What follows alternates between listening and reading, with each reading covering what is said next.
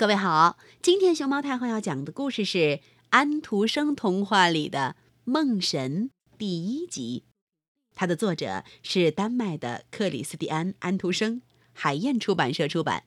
关注微信公众号和荔枝电台“熊猫太后摆故事”，都可以收听到熊猫太后讲的故事。世界上没有谁能像奥列路却埃那样会讲那么多的故事。他才会讲呢。天黑了以后，当孩子们还乖乖的坐在桌子旁边或坐在凳子上的时候，奥列路切埃就来了。噔噔噔，他轻轻的走上楼梯，因为他是穿着袜子走路的。他不声不响的把门推开，于是。嘘的一声，他在孩子的眼睛里喷了一点儿甜蜜的牛奶，只是一点儿，一丁点儿，但已足够使他们睁不开眼睛。这样，他们就看不见他了。奥列路却埃在孩子们的背后偷偷的走着。轻柔地吹着他们的脖子，于是他们的脑袋便感到昏昏沉沉。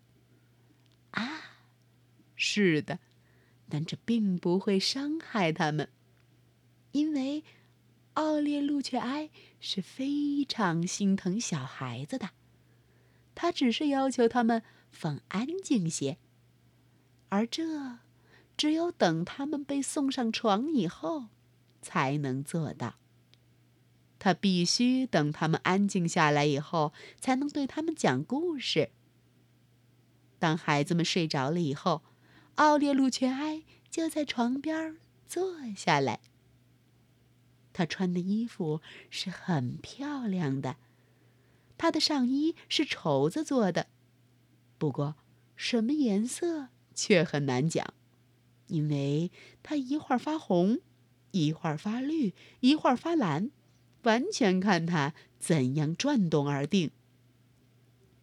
他的每条胳膊下边夹着一把伞，一把伞上绘着图画，他就把这把伞在好孩子上边撑开，使他们一整夜都能梦得见美丽的故事。可是。另外一把伞上面什么也没有画。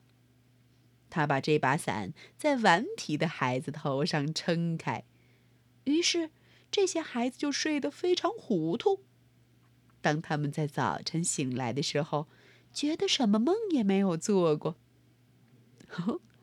好了，现在让我们来听听奥列路却埃怎样在整个星期中。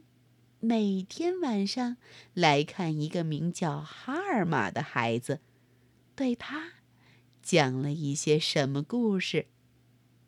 那一共有七个故事，因为每个星期有七天。星期一的故事开始了，听着吧。奥列路却埃在晚上把哈尔玛送上床以后说。现在我要装饰一番。于是，花盆里的花儿都变成了大树。长树枝在屋子的天花板下沿着墙伸展开来，使得整个屋子看起来像一个美丽的花亭。这些树枝上都开满了花儿。每朵花比玫瑰还要美丽，而且发出那么甜的香气，叫人简直想尝尝它。它比果子酱还要甜。水果射出金子般的光，甜面包啊，张开了口，露出里边的葡萄干。这一切是说不出的美，不过，与此同时，在哈尔玛放课本的桌子抽屉内，有一阵可怕的哭声发出来了。啊啊啊啊啊啊啊！这是什么呢？奥列路奇埃说：“他走到桌子那儿去，唰，把抽屉打开。原来是写字的石板在痛苦的抽筋，因为一个错误的数字跑进总和里去，几乎要把它打散了。写石板用的那支粉笔在记住它的那根线上，蹦蹦蹦蹦蹦蹦蹦蹦。”跳跳蹦蹦，像一只小狗。他很想帮助总和，但是没有办法下手。接着，哈尔玛的练习簿里又发出一阵哀叫声：“哦哦！”这听起来真叫人难过。每一页上的大楷字母一个接着一个的排成直行，每个字旁边有一个小楷字。也成为整齐的直行，这就是练字的范本。在这些字母旁边还有一些字母，他们以为自己跟前面的字母一样好看，这就是哈尔玛所练的字。不过，他们东倒西歪，跃出了他们应该看齐的线条。你们要知道，你们应该这样站着。练习本说：“请看，像这样略微斜一点儿，轻松的一转。”啊，我们都愿意这样做呢。哈尔玛写的字母说：“不过，我们做不到呀，我们的身体不太好。”那么你们得吃点药才成。”奥列路奇埃说。哦那可不行！他们叫起来，马上直直的，嗖，站起来，叫人看着非常舒服。是的，现在我们不能讲什么故事了。奥列路奇埃说：“我现在得叫他们操练一下。